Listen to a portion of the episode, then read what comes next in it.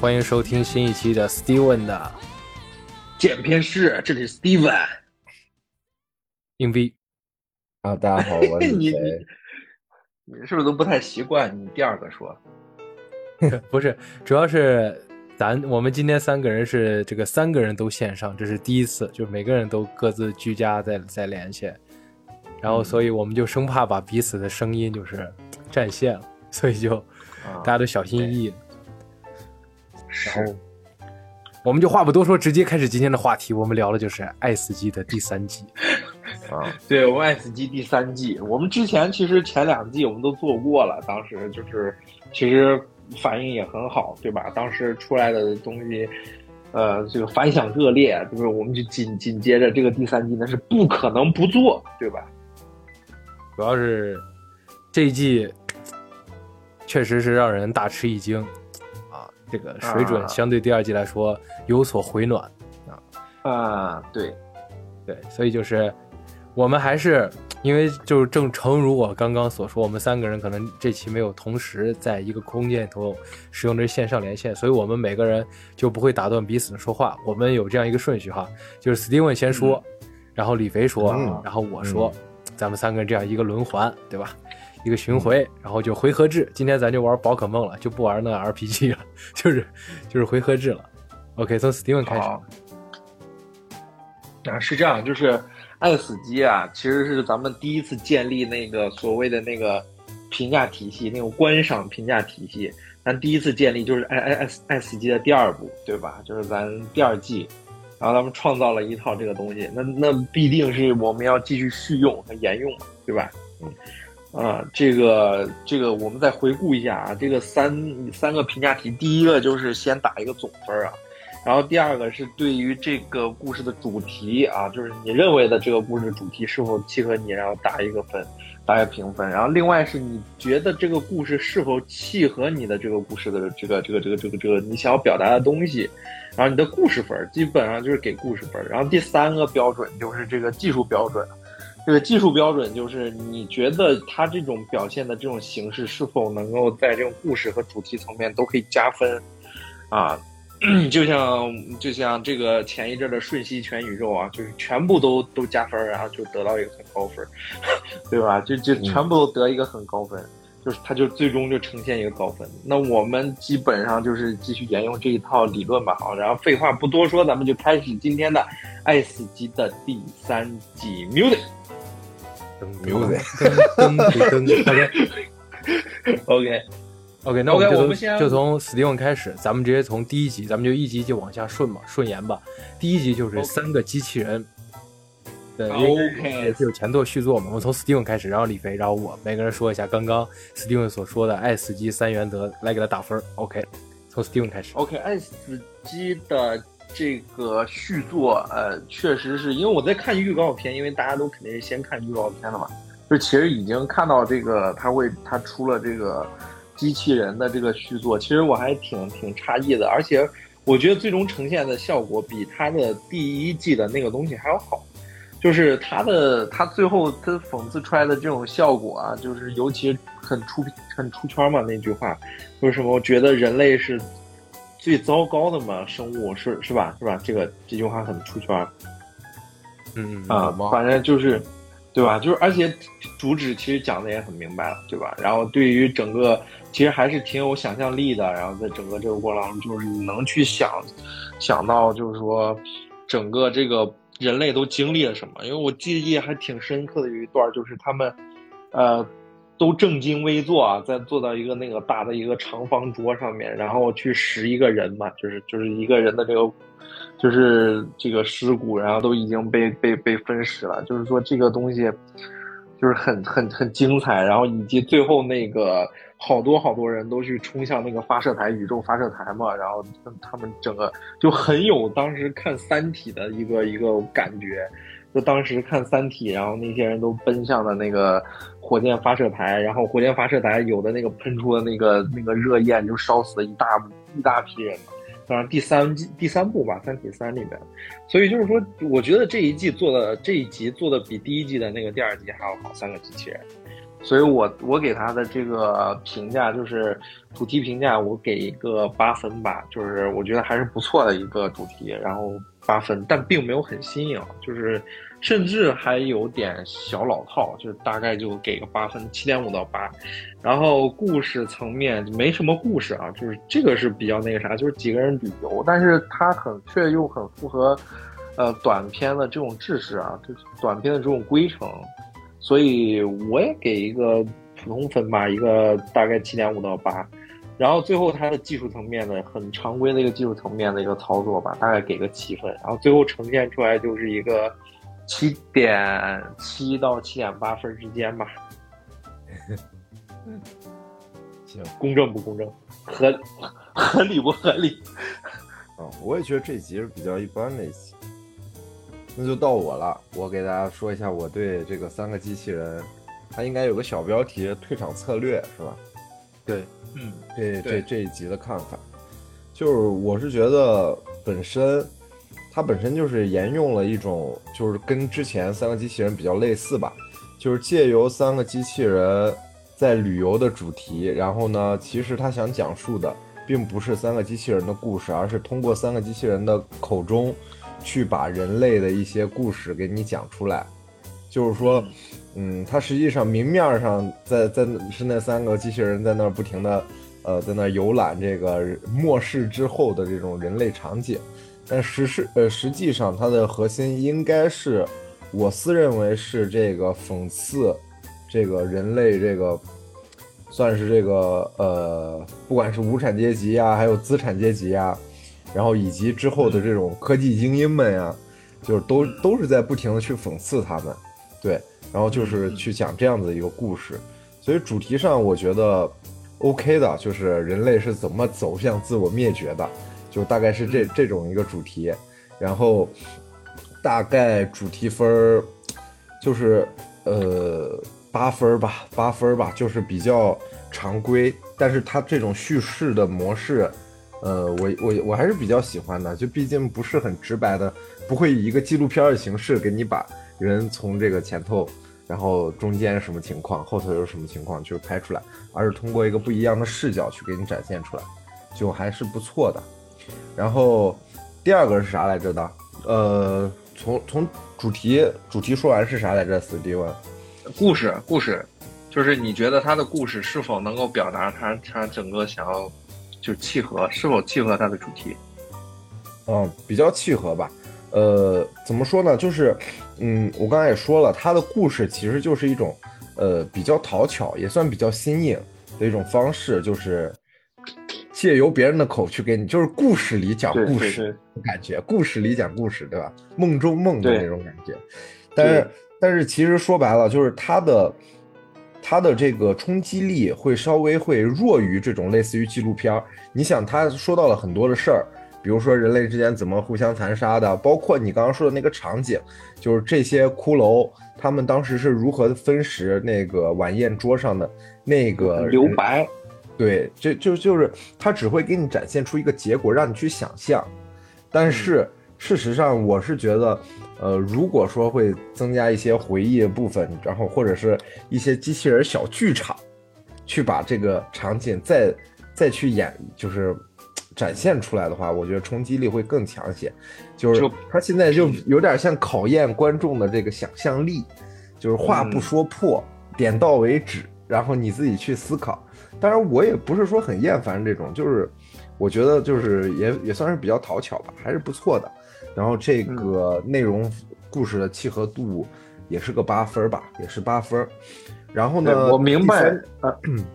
你继续。我能补充一点，我能补充一点吗？就是说，我我能理解，就是这个李飞的一个想法，就是你觉得他可以用一个，比如类似于，呃，在画面内部做一个纪录片啊，就是比如说他们打开了一个电脑，打开了一个历史以中的一种，呃，就监控镜头啊一类的这种。这种东西就是可以展示稍微就露一点点，展示一点点当时人类的一种画面。所以你是你你你是这个意思，说不定反而还可以去帮助这个展示这个故事的这种残酷，这种是这种残酷嘛，对吧？对，就更更加市面有冲击力。当然，我我想说的不是说，因为它的这个主题毕竟是不想出现人类，我想说的是，这个就是比较常规的，你说以纪录片就是什么监控录像啊、电脑里的这种视频线索。我我我想说，它可以用这种他们三个机器人儿或者是别的机器人去模拟一个小剧场一样的，把那个那段话用以机器人的，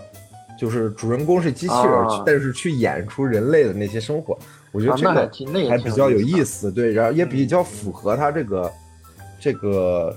叫什么，就比较符合这个三个机器人的这种调性对调性，嗯。对调性。嗯。然后我就说一下他这个表现手法，对吧？最后一个是那个表现手法，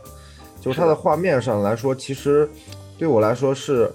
稍微可能是比较疲劳了吧，就是因为三个机器人这个之前已经出现过了，我觉得视觉冲击上倒没有什么太给我很大的感受的一些地方，就是我已经麻木了，趋于平淡了，所以我觉得就是一个非常中规中矩的一个呃情况吧，就是大概是个七分左右，并没有看到它的这个关于画面上的一些创新呀，或者是特效上的一些什么精精精良的改善呀，都没有，对吧？都没有，所以就是七分吧，对吧？毕竟时间在不停的往后延，对吧？人人这个技术应该也是在发展的，但是它这个没有太大的发展，让我有一些小失望。对，有一些常规了，有一些小失望。毕竟它也是放在了这个第三季的第一集，其实对我来说，这个开场菜我不是很满意，对吧？哦这个我只能给它打到七分，大概在我他心这这集在我心中的地位也就是个七点五分以下左右，合理合理合理水平。对，然后唯一点到一点就是最后的那个彩蛋，就是你在等谁？马斯克嘛，对吧？那个那只猫咪出来的时候，猫咪啊，就是呃冲击感比较小，比较小啊，我没有 get 到他那个点呃点，就或者说它前头的剧情没有给给到我一个这样的冲击，我已经猜到了这个并不是人类，对，但是当然是只猫，呃，这个我我还挺没懂嗯，不是没懂，就是它的一种选择吧。哎，哦我还我还希望是酸奶那种那种东西呢，结果是只猫，对吧？对吧？嗯对，是这这种情况啊。行，我大概就是说第一集就是这样，还是比较令人失望的，我觉得是比较失望。OK，那我们话筒交给硬币老师。我来吧。然后就是这一集，就是其实对于我来说，它就是一个宣告，说那个那个 S 机又回来了，所以他也选用了一个在当年，就是因为这是第一季的一个故事嘛，就是相对来说还是在当年相当受讨论度广泛的一个三个机器人的续作。正如你其实你们两个人都说了，就是也都是很，我觉得有很多我的理解都被你们表述了，就是大家可能都理解到，就是它其实就是借由三个机器人的视角。然后来描述人类的如何走向灭亡的一个过程，并且将很很戏剧性的、很很快速的告诉大家每一个阶级的人如何都是走入灭亡的。就是比如说相对相对低一些的阶级，他们的所谓的生存主义者，然后政政政治课，然后技术人员，然后顶级富豪。所以这个就是它整个就是这样一个浏，这样整个一个浏览下来，让你感受一下。其实它本质上这一集，我觉得三个机器人主题其实就是在编剧就是在大肆的讽刺人类，他们去解构人类的愚蠢。无论你是多么在哪一个层面的人，你最后的结局都是一样的，就是你都是自生自灭，你都会对，被自己所变成一依赖堆白骨。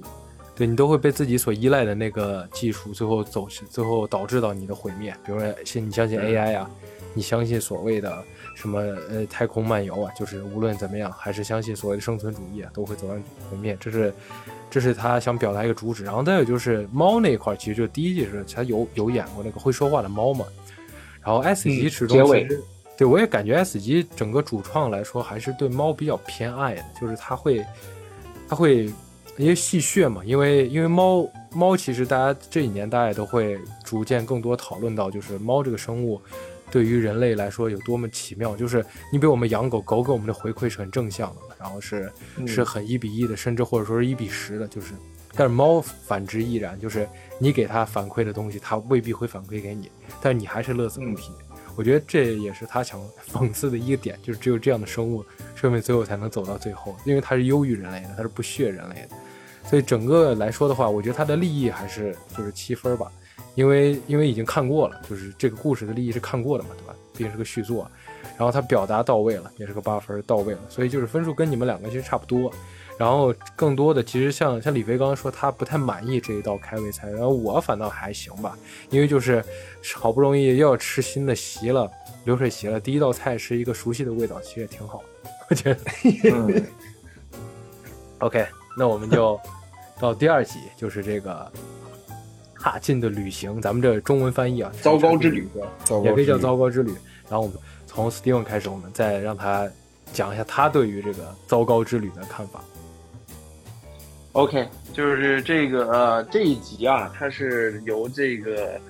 呃大卫芬奇执导的，对吧？就是这个是一部这个大卫芬奇专门就首次做的一个这个动画，然后整整个整个剧集都是他做的。然后我我的好感度是非常高的，也其实我是从这一集开始才有那个爱死机的那种感觉，你知道吧？因为其实我我和这个李逵的感触是一样的，就是第一段的，就是第一集觉得并没有非常就是令我满意，因为你你反观这个第一季的第一集嘛，对吧？就是它是那个就桑尼的优势嘛，就是还是很大的很硬的一道菜，然后很爽的一道菜。然后从这一集找到那种感觉，其实，在整个这种故事的这种叙事的这种过程当中，然后特别完整的这种故事的这种桥段，然后最后到这个，然后整个其实也也也也很很很血腥吧，对吧？这一集是很恐怖的一集，然后给我看的这种感觉和观感还是挺爽的。虽然它这个故事故事结尾，它这个故事倒没有它的主题，我倒觉得没有太大特别多的这种惊艳的地方，但是整个故事讲得好。所以我给他的主题打分，就是一个一个英勇之人嘛，对吧？就是不怕死的人，然后就杀死海怪的故事，就是那种其实其实有点英雄之旅的那种感觉。然后他就给一个，但是太老了，对吧？所以我给这个故事的主题给了六分吧，就是一个完全就及格的一个一个主题。然后最后，但是整个故事的这种表现和这种故事的这种整体的这种呈现，我能给到一个九分的一个高分，因为他确实把这个英雄之旅的这种故事讲的就是很精彩，然后几次反转，然后几次这种东西做的都很有意思、很有趣、很完整。然后就是它的技术层面的最终呈现的这种表现，我我我是被那一段吓到，就是那个机器，就是那个大螃蟹举举一个人，然后举起来之后那个人说话，然后说他的诉求啊啥，那段确实是吓到我了。然后他整个对这个的暴力部分的这种这种展现和这种，我觉得这一季还特别血腥啊，就是咱们后面可以其实聊，我整个这一季其实都很都有点重口。所以就是也算是定了这个调子吧。然后我在技术层面我给一个八分，最后基本上对我来说，于我来说这个片子能达到一个最终分达到个八点五分，大概是这样吧。就是综合来看，在整个这个爱死机的序列里边啊，也算是就是一流水平吧，一流水平啊，就是就是就是离这种就 A 级对吧？就是离 S 梯队级差一点。对，就是第第二梯队吧，就第一梯队是是是那个啥嘛，是那个那个就是骑马兰那个级别的嘛，对吧那就一级，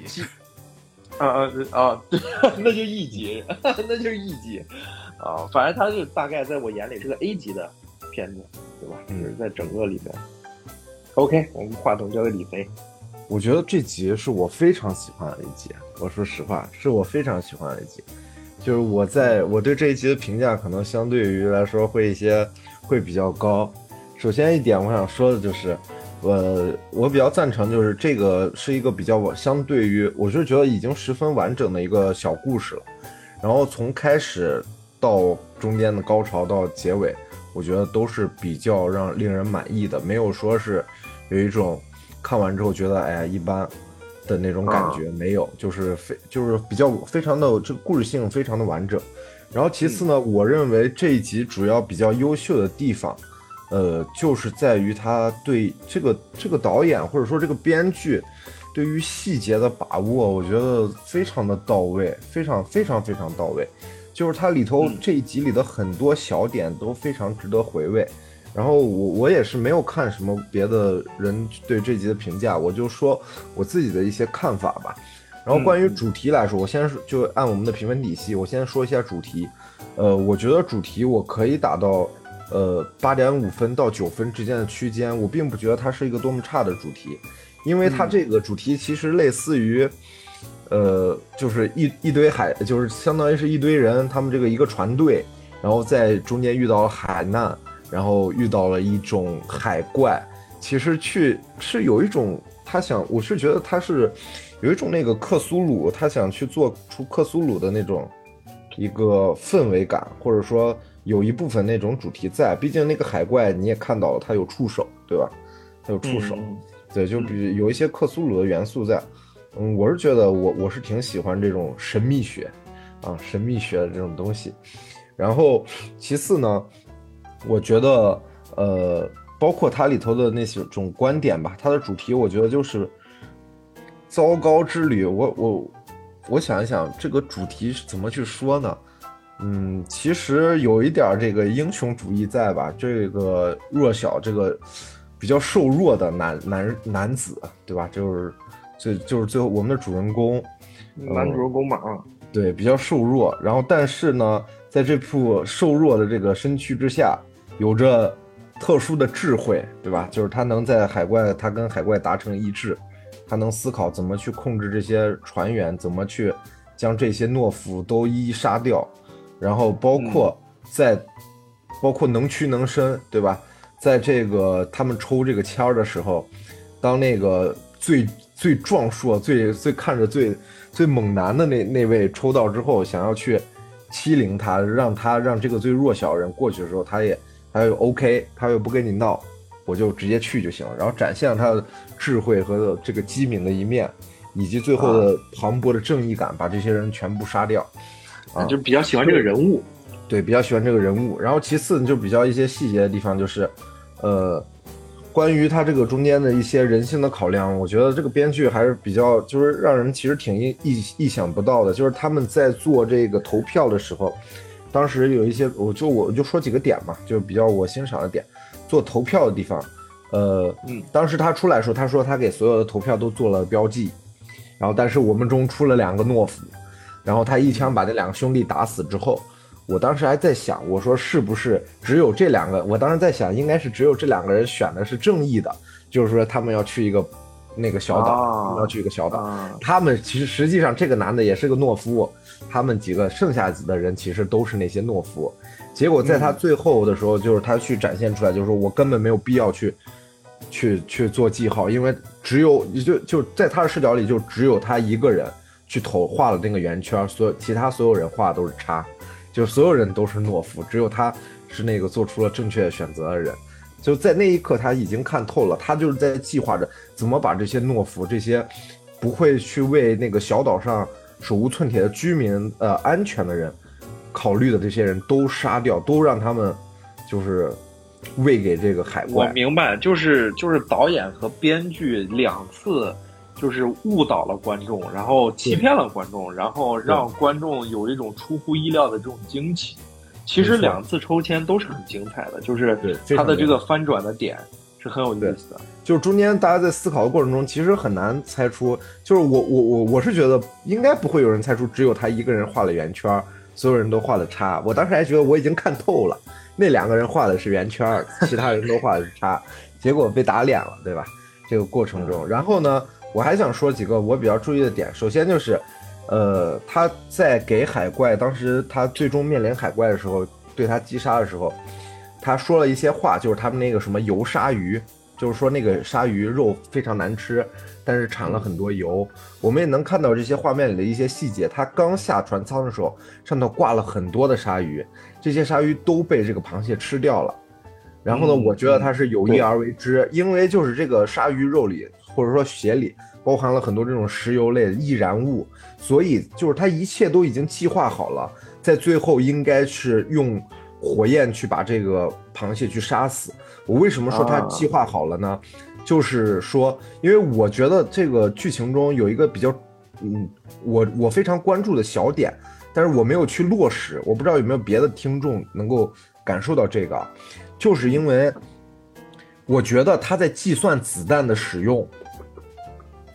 哦，对，因为我觉得他第一枪一枪打死两个人，他让那个人站过去，然后一枪打死两兄弟，是因为他要控制自己最后一发子弹，要保证自己能够点燃石油，把那个呃，就是那个螃蟹烧死。所以在当就是那那波人要是起义反抗的时候，就是去暗杀他的时候。当时他数了一下，数了所有的人，数了所有人，发现差一个，然后把从那个宝箱，就是箱子里把那个人叫出来的时候，就是说感谢他，对吧？因为也许这一个人的出现就会多让他使用一颗子弹，我是这么觉得的。呃，导致他明白你的无法。对，如我我，但是我本来是还是挺细节的。对我其实本来是想去再把它看一遍，但是就奈奈何于没有时间。因为我想去看一下他到底这这集里开了几次枪，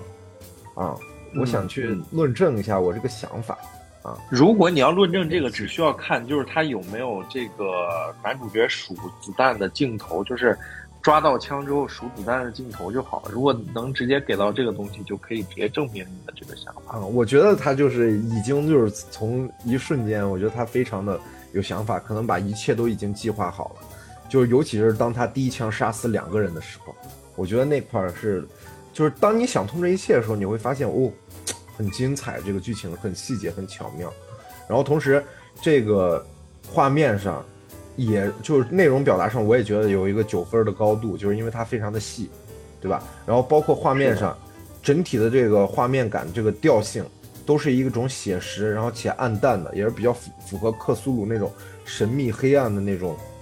那种场景的阴暗的场景的，嗯，包括这种轮船，也就是也一提到这个这个船这个构造，包括里头的这些人物，让我想起了最近比较火的那个游戏，就是那个海上狼人杀那个游戏，真的很像。对，我觉得，我觉得是不是这个导演他可能也接触了这个游戏，因为里头包括你看那个枪要从盒子里头拿出来。包括它这个船的构造，然后以及它中间扔斧头，我觉得都都有这个很有意思的地方，就觉得很像。我觉得我不知道是我多想了，还是说就是就他们本身就是，呃，可能就是有参考的在里头。是的，是的，是的。对，我觉得。哎呀，那那李飞对这一集，嗯，呃呃，就是最终的最终评分给他打了一个九分，对吧？对对，就是九九九，三九未太。那就是在你眼里，这是一个 S 级的作品了，已经。嗯，是的，是的，我非常喜欢整个序列 S 级的序列里面。OK，OK，OK。那我我我觉得李肥对这一集还是看的非常认真，而且看的非常仔细的，就是这个很很厉害。那我现在咱们大家一起听一下这个硬币老师的看法吧。对，李肥说到这个点，我觉得他也给我了一个思路，因为我在看这集的时候。就是像他所说的，就是我们其实这集让我们看的酣畅淋漓的原因，其实就是我们一直在被导演带到一个被骗的一个视角中，就是直到可能到有几个反转之后，我们才会意识到每个人的立场是怎样的。因为，并且呢，这集在看，其实我看了两遍嘛。第一遍看完之后，我觉得这集看的我觉得相当酣畅淋漓，而且第二遍的时候，我想看到更多的细节，所以我就在看的过程中也分析了一下我们男主角到底是怎么。怎么让我们就像李飞说，他看完这一集之后，觉得这个男主角非常有魅力，我也跟他感同身受。所以我看了之后，我我更大的感觉是因为男主角同时在对抗着这个异形的海怪，也同时对抗着一波危机四伏的整个一个一个一个船船员关系。就是他一开始是弱势的，对，他是完全弱势的，他直接被推到那个地窖里头，因为他他他在当下那个壮汉有绝对的武力权。所以，当他一深入地窖之后，他马上他马上拿回了自己的反击权。他说：“只有我才有航海能力。”他意识到自己有张底牌之后，就开始了他自己的计划。他第一个想法就是在出来之后，他装作沉默，然后去拿枪。拿了枪之后，获得了绝对的武力权。这时候，壮汉已经被他压在压在脚下了。他直接除掉壮汉，然后他发起投票。发起投票之后，他一开始出来之后，不是就像李飞说，他直接杀死两个人吗？当时我也很奇，当时我其实真的没有想到这一点。李飞给我的。这个刚还真的让我就是震惊了一下。他观察这个点，就是我一直以为他一枪两个只是为了帅，你知道。我也是，我也是。我说你站着 看我枪法多好，就是那种感觉。但其实他这个是对的，因为他因为他那个是左轮手枪，子弹肯定有限，因为子弹对于他来说就是底牌嘛。因为当他拿到左轮手枪那一刻，他估计已经意识到了全船的人没有人会跟他的想法是一致的。如果他不拿着绝对的武力，他会他也会被当成诱饵的。所以就是他他拿到这把枪之后。他这个当时其实我主要都在我的思考主要都投射在这个投票上了，就是他出来之后杀死两个人之后，他说我我我在弃票上做了记号，只有这两个人是画叉的。那这种情况下，我当时思考就是他这个想法真的很精妙，就是他在说到这句说完这句话之后，其他每一个人都会觉得那他可能是误杀了一个人，或者是误杀了两个人，那其他人就会形成一个猜忌链。这种状态下，他就完全不需要再去有更多的一个防范了，因为每个人都觉得我不能跟对方商讨，因为这两个人中，其中至少有一个人是误杀的，因为我幸存下来了，所以就是我在跟另一个谈的时候，剩下的人，我我大家都是画画圈的人，我没有办法再去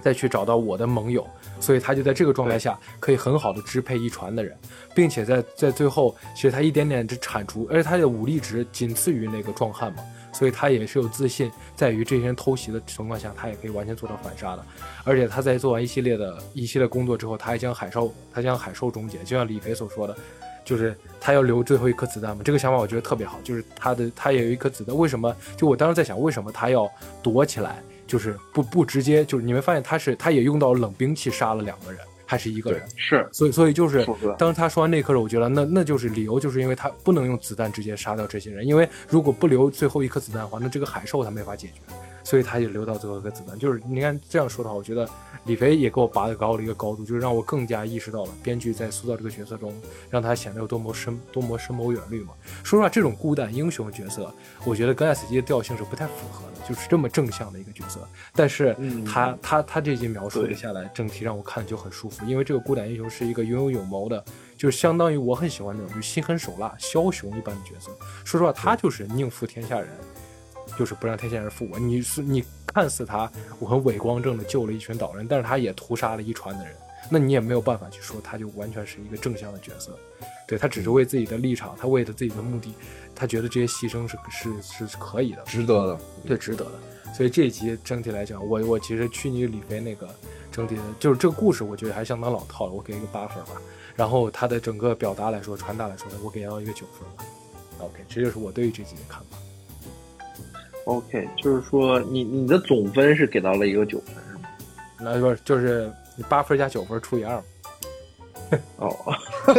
八点五分呗。八点八点七，八点五，不是你今天数学咋回事？OK，我们直接进行第三集，就是机械的脉动，这也是也是讨论度最也相当高的一集吧。然后让我们相当出圈的一集啊，就是这一集，这一集是改编自一个一个科幻小说作者的，就是的一篇这个获奖的一个小说啊，就是。我自己在看第一遍的时候，其实我是完全被这个画风给美到了，就是就太美了，就整个这个东西就是做的，嗯，首先就是一样，对，这它它本身就是嗑药，它本身就是就是吗啡注射吗啡了嘛，是吧？还是啥东西？吗啡兴奋剂。不，就是就太美了，然后整个这个想法，他说他就是一直说像什么像什么，然后最后像是一台机器的时候，哇塞，我都我都觉得就是非常震撼，就是这个想法太精彩了，就是是科幻作家的想象力，有有那种感觉，知道吧？有一种嗯，这才是科幻作家想象出来的故事的那种状态，因为我我现在明显的感觉到，就是科幻小说的那种。科幻作家想象力和科幻编剧和科幻电影的那种想象力，我觉得是不在一个级别上的。但是当时他说，他说他像一台机器，然后他在问，那你存活、你生存的目的是什么？然后他说，to know you。我觉得，我觉得好屌啊！就当时那种感觉，整个就 就那种那种诗性，就是就就我这个咱也不。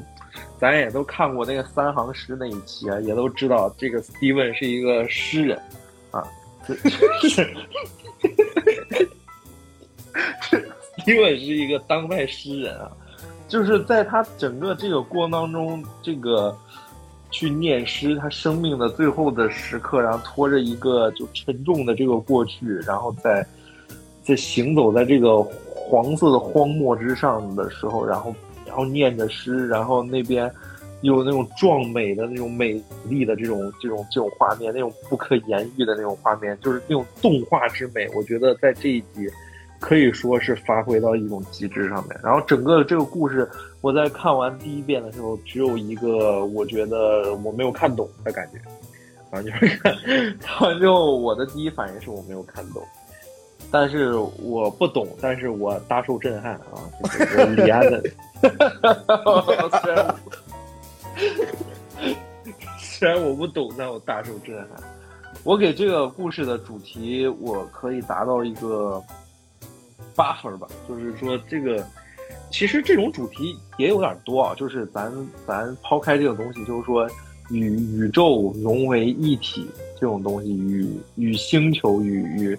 就是人抛去自我的这么一个过程。就是他其实在探讨这个意识这个东西。就是说，就是人是人的意识，还是人是宇宙的意识？就是这个东西是，其实是一个比较比较多的一个一个一个主题了。其实我觉得《瞬息全宇宙》有的时候，《瞬息全宇宙》也在讨论这个问题。我是觉得很有意思，就就就是就是说，反正这个主题，其实，在其实，在影视，不是不是在科幻里边，我还是看到比较多的，所以所以并没有。给我与那么大的这种震撼啊，就是没有没有没有骑马蓝带给我的那种冲击要要强烈，然后然后在整个故事的这个这个呈现，整个这个故事的这个表现上面，我是可以打到一个八点五分，大概是一个八点五分，因为其实是比较简单的一个故事，然后中间有两个点就是很震撼我。然后也跟大家就是分享过，然后就是说，这就是这前面提到两个点，然后最重要、最重点的就是整个这个从从绘画技术层面，就是有人说嘛，就这爱死机其实是，呃，艺术技术，啊，还有个什么术的这种最高，反正就是基本上是最高三个层面，然后科幻就是层面的一个最高的一种展现，幻想层面的一个最高的一个展现。那我的我觉得这一集我是能给到十分的，就是太精彩。它和当时看古鱼复苏的那种状态，是我能能带给我的这种审美的这种体验是相当的，所以我最终能够给到它一个一个一个一个九分的一个表现。然后我在我眼里，目前是一个可以算到一个 S 减的一个级别的一个一个片子，反正是 S 一级的一个一个佳作，就是。哎，还是那句话吧，就是那个，确实是那个 to know you 太戳我了，我我我受不了了，当时，啊，就是很很感性的一个表达。嗯，李飞，嗯，我来说一下，我来说一下吧。这个，我我我正好在看每一集的题目这块，我这个我这块的这个翻译还挺挺有意思的，叫“恰是那台机器脉冲的机脉冲的颤跳”，对，颤动，恰是那啊颤动。就翻译的也是非常有诗意啊，就像一首诗的中间一段一样，对吧？恰是啊，咱也不是翻译的人也也是比较有诗意的，跟 Steven 一样都是当代诗人啊。然后这集其实对我来说，呃，我觉得评价相对于会不是那么对我来说就不是那么吸引我，就我可能总分会给到八点五分左右的一个水平，就是在我心里没有第二集好。为什么呢？就是因为这个珠玉在前，我是觉得古玉复苏，就是第二季的古玉复苏给我带来的这种，不管是画面的美感以及就是主题的新颖度，都会比这个要高一些。那我们就来以它以你这个评判模式来依次的去去说明它的这个呃内核吧。就是它的主题就是像你说的那样，说我觉得就是呃最核心的一个主题应该就是探讨一种。这种地球意志呀，就那种叫什么？那叫什么盖盖亚意志嘛？是那种，对吧？就是所有是对盖亚一个星球上的所一个意志的一个是一个有统一意志体，对对统一意志体的那种感觉，就是以一个这样的大概念呃作为一个支撑吧，就是它主题的核心吧，就是去探讨星球意志。是，然后呢，呃，我为什么说它这集给我带来的感觉不是那么好呢？就是首先，这个就像你说的，这个主题其实并不罕见，是它这个画风，就是这种美式漫画的这个风风格，给他带来了一定的加成。喂，能听可以吗？听到吗？这是不是有点卡？能听到，但是你啊刚刚也是出现了一点这个脉动，你知道吗？啊，脉动了，没事儿，脉动脉冲，太好了。刚刚提醒我网网络不佳，你的网络不佳。不是你你你要不啊重说一下，咱一会儿剪一下吧，一会儿。你重新表达一下。对，对，呃，从哪开始的？不是你又开始脉冲了，你这网你学个好点儿网呗。喂，能听见吗？嗯，说，啊，OK OK，呃，对，呃，就是这集就是我是觉得它就是珠玉在前，就是没有古玉复苏那么精彩。为什么？因为它给我带来的视觉冲击力或者说美感，嗯，我觉得相对于古玉复苏来说是略减的。为什么？因为我不太喜欢那种冰冷的，就是那种理理科派的这种什么电磁波呀。这种的具象表现呀，就是那种它那种光呀、明白流体啊、流线、线条呀，我不喜欢这个，我喜欢我喜欢那种灵魂，我喜欢那种物种，我喜欢那种 就还是喜欢神秘的那种。对我喜欢这种东西，我不喜欢那种冰冷的东西啊。我我所以我觉得在视觉冲击上并没有给我，就是古玉复苏会给我带来一种美而温暖，然后又神秘的感觉。但是这集给我的是一种像我嗑了药一样是美，但是冰冷，但是然后呃虚幻飘飘，就是那种飘起来的感觉。就我不喜欢这种感觉，我喜欢那种夹带着一丝温暖的，就有生机的、生命力的那种。就更迭的那种那种神秘感，我觉得那个会更加浪漫一些。但是就是能，但是也也说到这个中间，就是这个宇航员在孤独的这个求生的之旅上，他的这个与自身的抗争，包括与药物这种置换的一种叠加，就是更加反映了他心里的状态，他的紧张，他的他的迷茫，或者说他的压力，一瞬间都得到体现。他看到很多虚幻的东西，看到一个。就是就是他的尸，就是那个他的同伴尸体在跟他对话，然后他要不停的压抑制自己的情绪，说你别跟我说你已经死了。对这个过程中，我们因为就是先有他嗑了药，后有宇宙意识跟他的对话，所以其实仔细去思考，很难想象这些东西是不是他置换导致出来的结果。包括他在跳下悬崖那一刻，他其实心中都是有所疑惑的。然后，但是他最后也也也观众也是疑惑的，对，大家也是都是疑惑的。当他跳下去，然后整个星球变那个火焰，就是，就他他是光芒万丈啊，它是意识的那个流体，就像它那个电磁波一样，光芒万丈。你会看发现它吹过去，但实际上对对这个物体并没有那种什么大风大浪那种那种核弹轰击之后那种脉冲没有啊，没有，就是它是意识的一种流体，就是这种感觉。就我觉得。表达上也是不错的吧，八点五就是全部都是一个八点五左右水平，所以总分是个八点五，就大概是这个情况。然后呢，有有请我们的应老师对这集出圈作品点进行一下点评。我觉得我不配点评这一集，因为第一也是个看，诗人，因为我在，既然这是一首，这是一个，我觉得他就是像写了一首诗篇一样。它整体，它中间在整个旅程中也引用很多诗篇，他他有一种出埃及记的感觉，对，所以我就即兴即兴赋诗一首来来表达我对于这集的看法，就是 有请。宇宙是宇宙太空危险多，自我本我苦难寻，爱死机又来给我上大课，这集我没看懂，好。然后这个这个其实就是简简意赅表达我对这一集的看法，就是整体来说，我是真的是没有看懂他想表达什么东西。我我也没看懂，而且而且最后到我也是对他是云山雾罩，可能咱这个道行还浅。而且另一方面，正如李宇飞所说啊，我跟他有一点很像，我很喜欢看这种灵魂像的灵与肉的东西，因为他，我觉得这集他是套着一个一个一个星球设定，它有硬科幻的部分，但是它也有很意识流的东西掺掺杂在一块儿，然后就让我看的嗯整体观感没有那么愉悦。我觉得这一集，呃，是我私以为的，就是整个 S 级第三集画面最漂亮的一集，这是我的个人嗯的看法。然后其他我对它的感悟就是刚刚那个惊世骇俗的四行诗啊，然后就概括了。嗯所以就这一集就到这儿了。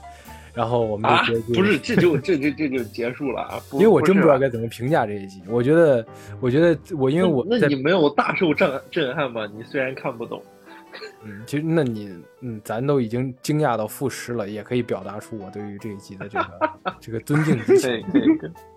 对 对对，所以就是咱直接就进入下一集短小精干的一集，就是我们的我这边的翻译给到是这个迷你亡灵之夜啊，也不知道二位是怎样一个翻译，所以我们从 Steven 开始来看一下你对这集的看法。迷你亡灵之夜，我我觉得还挺巧的，就是这个唯一一个有一个新的一种审美风格的一个东西，就是呃，我在看完这个第这个东西第一时间和十一在聊天儿，就是我们我们另外一位那个嘉宾十一，然后他的他的就就会说这一季其实没有第一季的那种那种花样繁多、那种眼花缭乱的那种各种形式的这种这种呃美美术视觉带给的那种那种那种感觉的那种多样的那种冲击感了。然后唯一有的一集就是这个迷你亡灵之夜，它是一个很独特的一个一集，然后节奏特别的快，然后整个感觉也很有意思，就是开始就开头那个小小两口那一段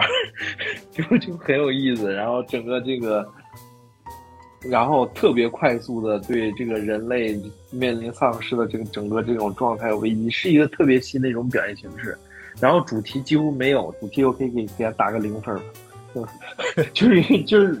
就是主题太过于简单了，就是这这一集再跟他聊主题，我觉得有点有点欺负人。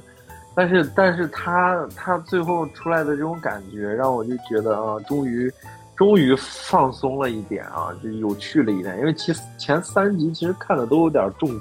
重口味儿啊，就是就是一集比一集的这种其实重口。其实第三集虽然没有特别强大的那种强烈的那种那种那种画面的那种那种那种那种画面，但是它它还是很很沉重的，很很油腻的，就是整个这个感觉。所以就是这一这一集能够让我就突然轻松一下，去调剂一下，其实我也觉得挺好的，啊，然后我给他的一个故事的一个打分吧，故事打分零分吧，就两个零分，然后平均分八 八分儿啊，太太技太太太世界大战僵尸世界大战了，对吧？然后整个这个。呃，最后的这种表现形式倒是我能给一个很高的分，我觉得表现形式可以给到一个八点五到九分吧，就是还是挺有趣的。然后综合评完分给了一个呃七分吧，七分吧，也到不了六点五，就是鉴于鉴于这整季都被表现不错，就给他多多加点那种私私人分，所以我就给他一个七分到七点五吧。我觉得这集，那我来。我觉得这集《迷你亡灵之夜》，哎，给我的感觉像是在看这部呃这个 S 级第三季中间的一个小广告，呃，因为非常的短，对，就是全集大概就是个我觉得好像是不到五分钟吧，五四五分钟的感觉，啊、非常短短，然后能看出来就是他想表达的其实就是一种形式吧，我就觉得就是一种形式，就是想要去弄这种微观式。呃，怎么说呢？就是这种宏观，宏观，哦你其实是有一种上帝视角在里边的。对，他他用这种很大的视角，然后去去弄出玩偶的那种感觉来，就就其实其实从这个创作形式上还是比较新的。我好像没有看到过这种作品啊，但是没有看到过这种作品。但是就是呃，不管是那个火焰呀、火烧呀，包括其实它的开头是挺有意思的。我一开始看开头还是觉得非常。很很嘲讽，很很有意思。那个 那个那个，对那个教堂的那个十字架倒下来变成豆的，然后忽然烧烧起这个绿火，然后突然就是这个僵尸就出来了。对，僵尸就出来，然后刷刷刷，节奏非常的快。然后中间有几个地方，比如说跑到少林寺，然后被武僧们就是武僧们在那开始对抗，对对对对对，就火 还有火力压制啊，对，就就，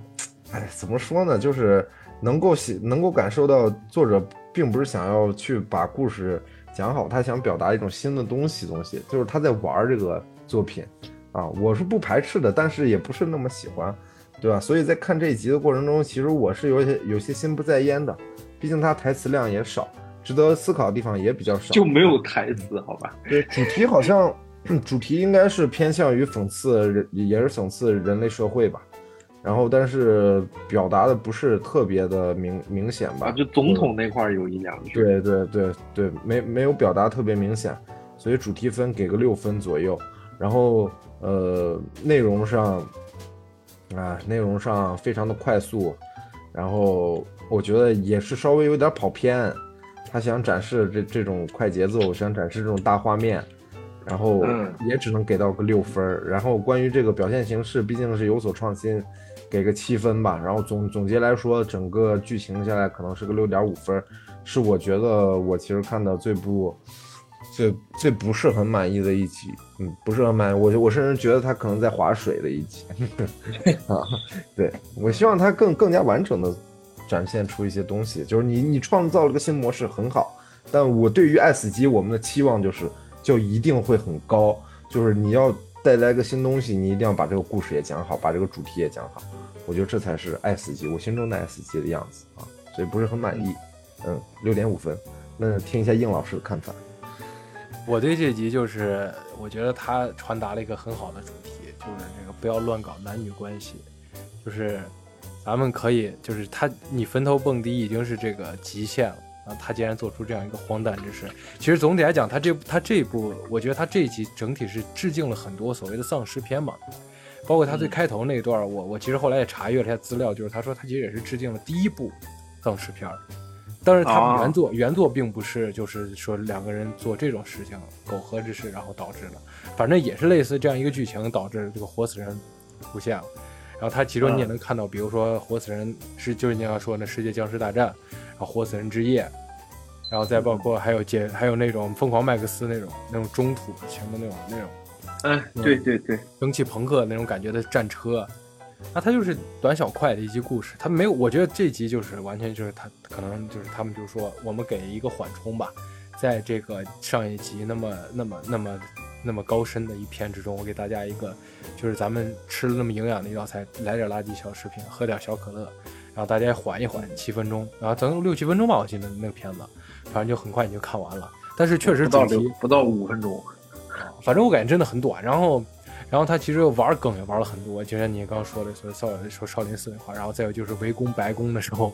然后所有人都开始，领导人最后都开始给世界丢核弹，然后就地世界就灭亡了。你在这里，我觉得他最有意思就是，当我们放大到最后那一个镜头，记不记得？就是就感觉全世界要灭亡了，哇，好危机啊！然后就放眼整个银河系，然后就放了一个屁，你记不记得那块儿？嗯对对那叫不对两一屁，就这一块让我觉得是相对有意思一点。其实这集，呃，能让我想到的就是我们之前看过第一季吧，呃，就是冰箱那一集。是的是的我记得就是冰箱打开，有一种上帝视角。对两张帝视角，而且就是你看似你的文明世纪大战国恨家仇，在对方来看就是一个屁，就是可能在在更高的智智能生物上，其实最后还对它这个既戏谑又让人脊背发凉，就是我们所谓的就是我们连一粒沙都不是，我们的整个星球毁灭了，也只不过在整个宇宙的维度就是一个屁。所以这个真的挺有意思，然后我我也想到就是上一集那块，就他最后上一集最后也是一个也是一个巨大的脉冲嘛，你看表现方式不同，就会给人带来不同的观感。如果他把这个表现方式那个脉冲也是给你那样一个消解，你也会觉得其实也也就挺无味的。对，整集就是挺有趣的吧。其实我给个七点五分吧，总总分来说，因为视觉上我觉得还是相对新颖一些的，因为它有就是那种微观视角嘛，然后然后整体那种小玩具也是也是，因为我觉得爱死机除了故事除了剧情之外，更多一点就是不同的画风能让我们就是在每一集都会仿佛看到一个新的一个一一个流派的作品出现，就是我们像看影展一样，对这种感觉，我觉得这一集其实也是有意丰富它画风整体的走向的一一个一集。所以我觉得也是在这一集中，在我看来也是相对来说必不可少的一集。所以就是故事就主题来讲没什么，就是总体我给个七点五分吧，就挺有趣的。OK，然后接下来我们就是来聊到下一集，就是这个我这边给到的翻译是这个杀戮小队开杀。啊，你是啥翻译？不是各队互相残杀？你看，你看我这个我这个翻译，你仔细想，它也是跟你那个是一个意思。OK，我们从 Steam 开始。不是这一集，我我我我我懒得说了。我觉得这一集有点有点裹脚，有点老太太裹脚布，这又臭又长。我这一集看的就喝哈气连天。我 这一集就是这一集，他这个太没意思了。就是就是搞一个，他这种风格是上一季就第一季里边的那个古墓那一集，嗯，大家还记得不？就是德古拉啊，对。那一集，他那是那个画风，但是为啥？哎呀，我就觉得人家那个故事都比这个故事要要要好玩一点，有意思一点。啊，就是一个血腥和、暴力的一个一个片子，就是感觉一段时间不看就会完全忘记《爱死机》里面还有这么一集。就就就是给一个低分吧，然后其他我都不打了，给个五分吧，然后五分都是辛苦分。我划 了一集，嗯，看李飞来聊一聊。这集确实如你所说，给我的观感体验也不是很好。就是，其实就是我其实看了也没多久，两三天吧。就是现在我我看到这个题目，包括我现在去回忆它的整体剧情，都是相对于非常困难的啊，非常困难。你你有没有自我检讨一下，是不是记忆力下降了？嗯，不是，就是我觉得从来不要从自己身上找原因，一定是他的问题，对吧？呃，我我能把第二集记得，你这句话说出来，你就是一个合格的影评人了，你知道吗？对吧？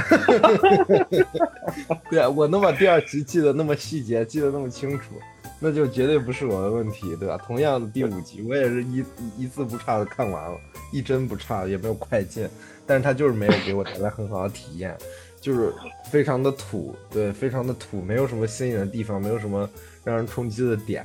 呃，除了一些低俗、比较低俗的笑话，然后这种美国大兵那种那那种在在悬崖上上厕所，对，上上厕所猛男们，然后雇佣兵、战争、枪战、血腥，呃，没有任何有意思的地方，还有这个非常老套的这种，呃，什么机械改造熊。这啥什么玩意儿啊？纯机械的哥斯拉都比这帅多了，好吧？对吧？对啊，纯机械哥哥斯拉比这帅多了，对吧？而且你一个机械改造熊，你还是物理攻击，对吧？还外附魂骨，带带着那个那个蜘蜘蛛的那个那个叫什么？就是大腿一样，那感觉好像就是就是在看《唐家三上斗罗大陆》里头那个外附魂骨一样，就是真的非常垃圾，对吧？你这个戴着这个铁面具。眼睛是红色的，你连个激光眼都发不出来，就感觉哎，好菜呀！这个熊，就还是物理攻击，就是一点科技感没有，没没没明白，除了加强了它的硬度，加强它的骨骼，真的不知道它到底在干嘛，对吧？连 连一帮美国大兵，你你这不记得挺清楚的吗？啊，我我就看这个图，我现在就是他他这个这个简介上就是只有那一张图，就是这个机械大兽后头都是火焰，哎，土。太土了，一个字儿土，就是给到一个 没主题观察不清楚，就就是爽爽文的感觉啊，没什么主题。然后，呃，五分五分吧。太无聊了，太无聊了，太无聊了。内容，哎，内容内容空洞，空洞无味，低俗无趣啊，低俗无趣，一点都不不让人欣喜。就是，哎，五点五分吧，起码是个完整的故事嘛，对吧？五点五分吧，起码把它弄出来了。画面表现，哎呀，真的妈的，还没《成龙历险记》感觉带劲儿嘞！真的，就感觉画画风上也是非常的一般，也没有什么科技感，也没有什么特效，真的好好难看呀！对，所以我的画面也给他打个五分吧。对我来说，就是一个五点五分的作品，不及格的作品，好吧？OK OK，叶老师。我觉得这部电影就是给那些，就是给那些美国就是反对禁枪令的那帮人看的，你知道吗？就是这种美国那种红脖子，你知道吗？就是这个真的是无聊至极，就是感觉是，就感觉是把史泰龙、杰森斯坦森，然后把那个什么范迪塞尔，然后组一个小队，就 敢死队，整体就是整整个就是在，其实他有在模仿那个拯救大兵瑞恩嘛，就是有致敬的部分嘛，包括最后那个人死的时候，因为大兵瑞恩最后那个镜头，我不知道你记不记得，就是最后他说你有什么遗忘？遗愿，然后我告诉我妻子，然后最后他说我伤了我妻子的妹妹，就那个整体就特别无聊，笑话也特别无聊，然后反差，比如说哎呀很猛的一个猛男，然后突然被吓一跳，然后叫出一个就是有一些怪怪的声音，特别无聊，而且而且一开始一开始就给我浇了，就给我尿了一脸，就是就就直接告诉我，对对对，就 这部浇了一脸，对，直接就是这这部这部这部这这集就是准备给你给你来上一泡热乎乎，反正就是。看的人真的是不知所云，而且说实话，这一集让我更不满，就是因为这一集是个特特小这个特种部队嘛，对吧？然后导致我在看后面就是就是墓穴那一集的时候，我又看到特种部队，我又感觉有点厌烦了。我觉得他都可以把这些去掉，我不知道他这一集存在意义是啥，可能他有一些存在反正反衬别的作品的美啊。反正我 我操，牛逼！我反正我是很不喜欢这一集，而且就是主要就是首先就是剧情老套，情节老套，没有任何反转。然后笑料也都特别的三俗，也都特别的，就是在那种各种那种动作片里头都看过的那种那种无聊的笑料。然后怪 boss 也没有什么好打的，也没有什么阴谋，也没有任何反转。OK，就是很无聊的一集。哎，赶紧给他过了吧，赶紧给他过了，别评。我我就给他个三分吧。三分可以可以，满分一千分。然后，下一集他他。他他甚至我觉得这个机械熊连连后头那个杀老鼠的机器都打不过，贼菜，绝对的，把那个机器搬过来就给他当场人秒了，你知道吗？对。然后我们下一集就是下一集，下一集就是虫群，也是这一季中讨论度最高的一集。是的，嗯，也比较出出圈的一集。然后这一集我的个人感受，我觉得改编上有一点失误啊，就是就是在咱们的群里面不是也说它是一个。它是一个小说改编，也是一个科幻小说改编啊，就是也是有那种科幻小说作者的那种想象力的那种感觉啊，就是 身为身为一个科幻小说群体的当中的一个一员啊，就是我非常有这种自豪感啊，就是感觉这边一般这种小说想象的这种情节就比较有意思，就是这种科幻小说就比较有意思。然后他整整个这个故事，我觉得改编是有点失败的，就是。就中间突然有一下断了一下，他突然来一段《阿凡达》那个那个，你记得吧？那个中间两个人就《阿凡达》那一段，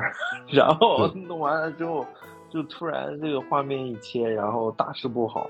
这个整的就是就是让我有点就是手足无措。就这个东西就没有，你看咱们说说那个大卫芬奇那一集，就第二集啊，人家这各种几个几个番儿，人家几个这个。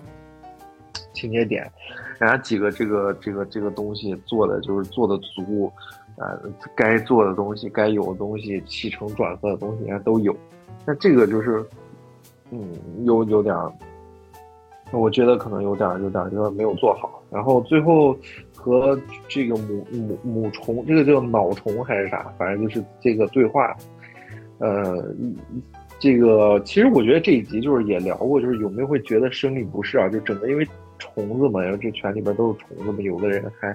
觉得可能比较那个啥。其实我觉得还好，就是还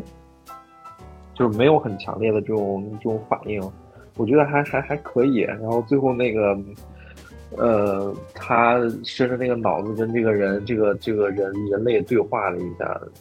还是挺具有这个挺具有眼光的，就是这个小说是一九八几年写创作出来的一个小说，然后他就能够感受到这种这么沉重的、这么巨大的这种对对现代文明的某种质疑吧，对人类走上这种所谓科技之路、这种科技科技复兴这么这么一条路的这么一种探讨，我觉得是很很很具有。前瞻性的，很具有这种这种这种眼光的，所以说他这个故事的主题，我觉得是可以拿到一个比较高的高分的，嗯，就是应该啊，就是百分之，我觉得百分之九十的艺术创作者基本上不会到这个层面啊，就是我觉得基本上不会到这个这个主题的层次的，所以我会给他打一个九分的一个主题分，然后整个故事分呢，合理不合理，李飞？一般吧，啊，一般，好吧。那从故事层面上来讲，然后故事没有完整，讲的不是很完整。然后，所以我觉得故事可能给一个七分，然后整个的画面的是爱死机的这种常态画风，呃，给个七点五到八分吧。所以最终呈现出来也就是一个二流到，就是 B 级的一个作品吧，就是 B 级别的 A A B 级别中间的一一级吧。然后大概是这么一个一个状态。然后其实更多的去聊那种。那种什么人类啊和虫子啊之间的这种这种东西，是智慧是否所必须？这个东西其实也没有什么可多聊的。这一集大概就是这么一个状态。嗯，你飞，我觉得这集的主题，像你说，就是描绘了一种新的外星生物的一个完完美的生态一个理念吧。然后人类想要去利用他们，想要去偷学他们，想要去奴役。奴役这个没有智慧的种族，把他们当做工具来用的一个过程。然后，主题，嗯，觉得还比比较 OK 吧。毕竟他，我他其实去较为完整的去构建了一个虫群的体系，并且在故事中表达的还是算是比较清晰的，就是各个他们的职能分工，他们的这个体系，他们是呃通过信息素。怎么样去那个弄的，就是自圆其说吧，就已经足够了。在我来看，已经相当够硬的一个科幻主题了。所以我给他的这个主题分大概能达到八点五分，就是在我心中，科幻作品就应该是这样子的啊，科幻作品就应该是这样子的，我就很喜欢这个水平嘛。对这个水平的。然后呢，其次就是关于它的内容，就像你说的，它这故事是相对于比较跳脱的，很多的画面。就是，其实我不知道是我没有看懂，还是就这一季，说实话，第三季我是觉得我是不是变笨了，还是怎么样？就是这里头很多的故事我可能都很难去理解，就是不知道他到底在讲什么，还是说他 变笨了？对他，他是在故弄玄虚吗？我我我不太清楚，对吧？然后，嗯，这个故事中就比较跳脱，包括那个阿凡达那一段，我真的没 没明白到底要他要干什么。就是我一直以为后头这个虫，就是这个，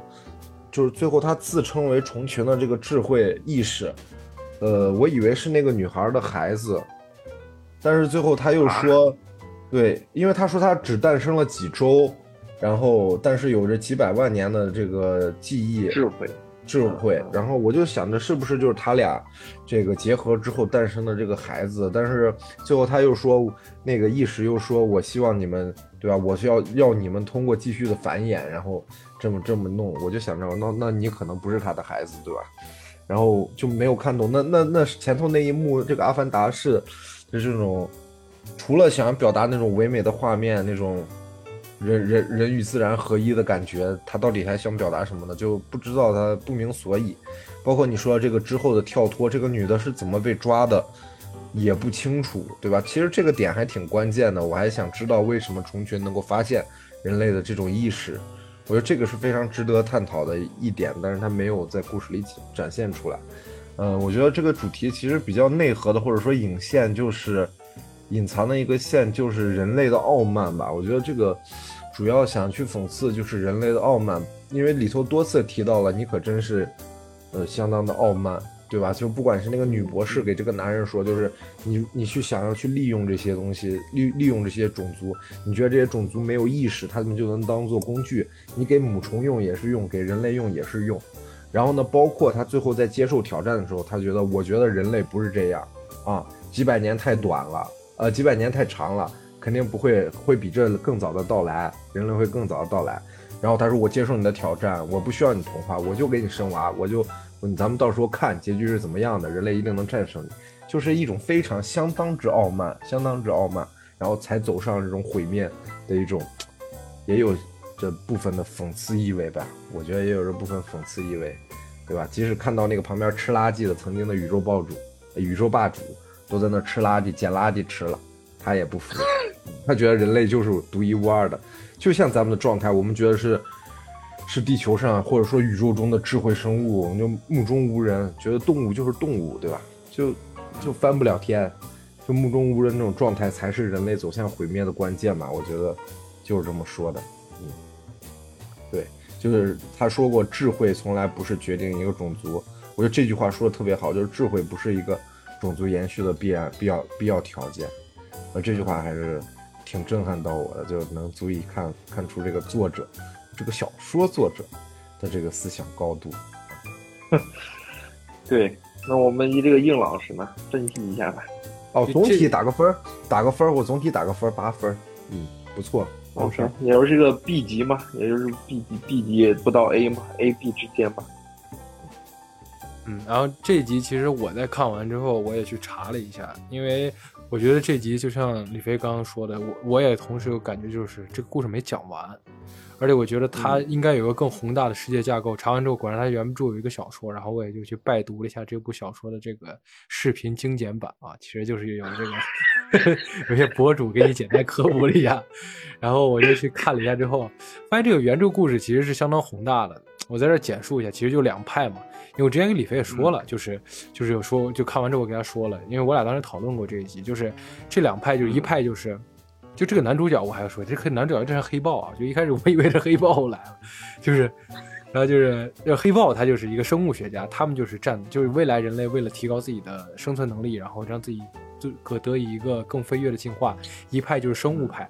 就是新人派和对新人旧派派，旧人派对，另一派其实就是用科技的，就是赛博朋克那种，给自己身上装点义肢啊之类的。然后另一派就是说把生物的力量呢用进去，所以两派有一个所谓的这个派系斗争。所以，所以这位博士才会那么那么在那么紧急的状况下要去征服整个所谓他这个虫巢嘛，因为这是一个不可能完成的任务嘛。这个这个为什么他这么着急也得到了一个解释。然后另一方面就是，其实贯彻始终的，我觉得，因为我在看那个时候那视频讲到最后，这个这个故事其实也是一个开放式结局嘛。像李飞所说的，在这一集中，我感受到了一个庞大的世界体系被构建，然后另一方面就是，另一方面我又感受到了就是。就是人类对于生命的这种不敬畏，对于自然界的这种不敬畏，对于自己智慧的一种过度的自信，达甚至达到了所谓的傲慢的这个地步。就是人家形成这个体系，而并且已经给你指出了你旁边这这堆正在吃不知道什么东西，吃太太口服液这种东西的人的虫昆虫，它曾经是比你要高等无数倍的宇宙生物，它也试图挑衅过我们。你看看它现在下场，你还要这么做吗？人类还是选择了。选择了说，那我还是要尝试，因为人类是不同的。我觉得这一集更多给我一个思考，就是我们人类，因为整个虫群其实是其实是没有所谓的智慧的，它只有一个集体目的性，没有一个所谓的个人智慧。而人类反之亦然，人类都是有个人智慧的，在这里头也是有表现的。两个包括这里头总共登场两个人类，这两个人类他其实也是有个人个人意志的。然后个人的思考、个人的思辨，然后然后最后达成让他们达成同样目的的，其实就是这个苟合嘛。所以就是，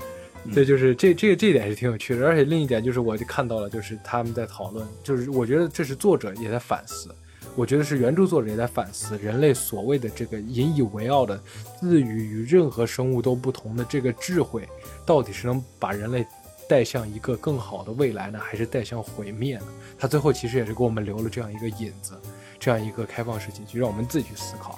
因为这个男主最后选择自作聪明，相信人类的智慧，觉得人类不会奴役，做出了一个挑战。我们自己每个人的答案，其实其实你你你是相信，就是其实这这也就是给两派人都有一个很好的一个解释，就是。一派就是觉得人类的智慧是无上能量的、无上力量的，可以战胜所谓秩序、战胜所谓自然的人。那自然他就会觉得最后走向的结局肯定是一个人类人类没有被反噬。那像像更多的就是反之亦然嘛，就是如果你不相信人类的智慧是能够挑衅大自然的、撼动自然的，那肯定最后就走向毁灭嘛。所以这一集的故事，我觉得它是相当精彩的，立意也是相当精彩的。但是问题可惜就可惜在，我觉得这个故事我在看完之后，我觉得它都可以拍一部科幻电影。类似于降临那种感觉，你知道吗？就是，嗯，就是就是，但是你要你要说阿凡达，其实我突然想到，我觉得，嗯，詹姆斯卡梅隆如果拍这个电影，又更有意思一点，所以就是，嗯，还是很可惜。整体我会给他一个总分，我会给他给到一个八分，因为我真的觉得是意犹未尽。当然，当然，这个前提条件是我私下去看了一些跟这个有关的东西，所以我才给他这样一个分数。如果我没有看的话，那我可能也会给一个相对较低的分数，因为我嗯，说实话不接触这些外界的资料的话，我也没有办法了解到这个故事，他更多想传达什么东西。嗯，OK，这就是我对于这集的看法。下一集就是相当玩味的一集了，就是相当趣味性的一集了，就是这个梅森的老鼠。然后我们就 Steven 讲一下他的感受吧。哎呀，我我这个都都讲的都快要这个起茧子了，我觉得又是一些这种，呃，观察那某种政体形式的这种东西，我觉得好，这我觉得这一季真的是少有那个像第一季里边那个酸奶统治地球希特勒的那个那种东西，那种确实是很精精彩的那种故事的那种。那种有趣的故事的那种展现，然后我觉得这一集就是，首先他他还不错，他他特别有那种，他这个老鼠的这个状态特别那个，就就是有点有点有点 copy 那个切格瓦拉的那种感觉，你知道吧？有点有点有点弄那个啊，对，就是不是他有点弄那种南美的这个这个就是游击队，然后他有点。我觉得有点不太那个啥，就是把人家那种游击队的那种感觉做成这种老鼠的这种状态，我觉得去去参考这个老鼠的这种形象，我觉得还是挺那个啥的。然后后来他们形成了一个社会嘛，然后就是就是有一个屠杀机器，然后那个机器就疯狂屠杀。反正有一有一个很那个镜头嘛，就是那个就是不停的那个把那个老鼠杀的杀成一个脑袋，那个那个那个镜头就特别。呀，也是特别重口。然后就是，如果你是一整整个就是没有停的去看这个这些剧的话，你会觉得就是有些呃乏味了，有些就就是有些觉得嗯太多这种东西了。然后呈现出来的这种感觉还没有当年那个，就是同样的差不多的内容啊，就是我觉得还不如第一季里边的那个。就是他们在外星球殖民嘛，就是就是来了一堆虫子，然后保卫自己的家园，然后他们那些农场主就反而把那些虫子杀了，最后给了一个反转，记得那一集吧？第二季吧，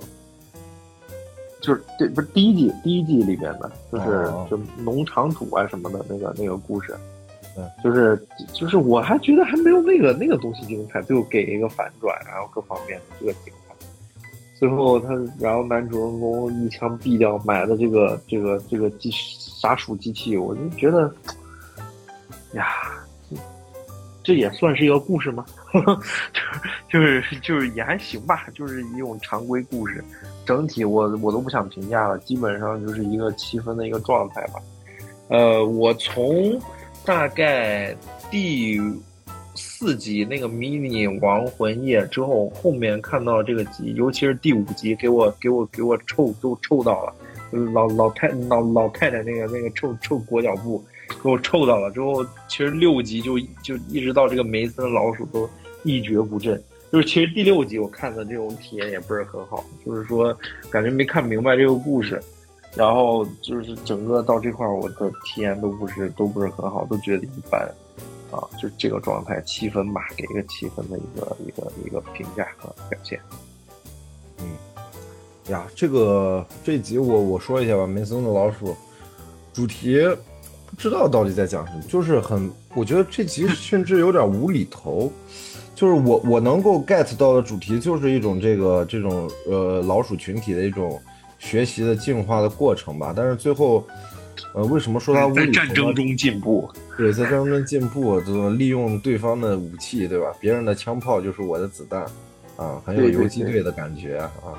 就是游击队不服输，不服输，呃，就是然后拿拿人命做斗争，对，就康，对吧？就是就是还是，其实我觉得很这集很扯，你知道吗？对，站在老鼠的角度上还是比较热血的，可惜我们是是是是是人类，对吧？是人类，我们很傲慢。那所以这集为什么说它无厘头呢？就是很多地方都没有看懂，就是这个农场主为什么会修一个修一个小坦克，这个小坦克最后，然后被老鼠开走了，开走了还把那个那个那个那个的那个机枪怪蝎子给给给摧毁了，对吧？以及为什么 老头农场主为什么最后要一枪去毙了那个机器？我都没有看懂，可是不是我的原因呢？我觉得不是我的原因，应该大家大部分人都没有看懂吧。所以我对这个这一集的这种感觉是特别不好。这种有一种啥感觉？就是比如说你现在把这个南美的就这帮老鼠想象成南美的那个游击队的那帮人，然后你把这个老头当做是美国的那种农民大兵，你知道吧？农民大兵，然后就是有美国的商家给他提供那种战争武器，然后他把战争武器就用在屠杀这些老鼠身上，屠杀老鼠身上，最后他觉得这个受不了了。觉得太血腥暴力了，然后一枪把这个屠杀机器给干掉了。然后老鼠然后还把他当做救命恩人，当做兄弟，对，还当做救命恩人，两个人还一起看着夕阳西下。我我不知道，我不知道这个咱们理解的点是不是这样。但是如果真的是这样，那这一集其实挺浅薄的，真的挺浅薄。如果真的是这样，就是他想表达这这样戏谑的主题，其实是挺没意思的。就是只能说，哎，也是相当的无趣吧，但是相当的无趣。嗯，没有什么意思。然后故事凑合，正常一个故事吧，对，六分左右。嗯，老鼠这个种群啊，中间一些小笑点还挺有意思。看到猫被被打死那块儿，我也挺觉得挺挺有意，挺挺挺就是出乎意料吧，就是这个小笑小笑点。然后然后包括农场主说，那那你得给我捡钱，对吧？啊，嗯，对对对，这个过程还还 OK，很没有人性，很傲慢，嗯，对老美的傲傲慢的。也就是这种感觉啊，OK 吧，就六分左右，一个能比第五集好一点的啊，对对对。对，没我这块没了，无语了，不是这一集啊，无语，这一集其实是我真的，